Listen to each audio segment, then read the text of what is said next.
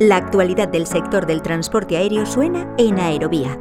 Sobre el tema de la jornada laboral de 12 horas, las reivindicaciones de comisiones obreras mayoritarias en el comité de empresa es que se cumpla el convenio colectivo. Si Ryanair pretende utilizar un turno de trabajo específico de 12 horas diarias en los meses de invierno para descansarlo durante el mes de verano, pues tiene que acoplarse a la legislación que no es otra que horas de bolsa flexible, que se descansan una a una, y un excedente de horas que son horas extraordinarias y eso se tiene que compensar económicamente. El problema que no se dice no es que los trabajadores no quieran jornadas de 12 horas durante el mes de invierno y descansar en verano, tener los tres meses de verano compensando esas horas de descanso. No es cierto. El problema que no se dice por parte de Ryanair y por parte de Sian, de la subcontrata, es que estas 12 horas se quieren gratis.